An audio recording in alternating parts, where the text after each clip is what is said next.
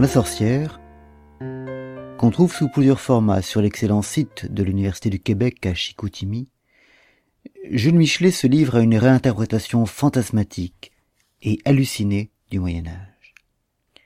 Dans cette période de mort, de noirceur et d'étouffement, dans cette époque écrasée sous le joug féodal et battue des fourches d'un christianisme qui pour s'imposer rejette tout ce qui lui résiste, la sorcière incarne la résistance et le refuge.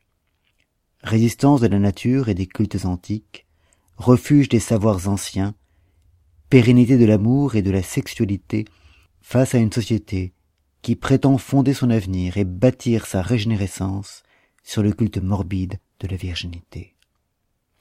La sorcière, qui est femme, belle et désirable, est, face à Marie, la réincarnation d'Ève. Elle est la tentation et la connaissance, le corps assumé, ce corps que symbolise plus encore que le sein la chevelure, chevelure qu'on dit folle, mais qui n'est que libre et déliée à l'image de celle qui la porte. La sorcière est la liberté toujours mouvante, la passeuse qui se faufile, l'esprit souple qui se débat dans le carcan d'un monde que l'Église paraît rejeter pour mieux préserver l'au-delà.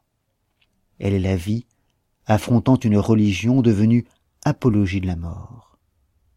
C'est comme guidé par l'intuition, par son ressenti plus que par sa compréhension du temps, que Michelet semble écrire ce livre, qui est comme un long poème dédié à la femme.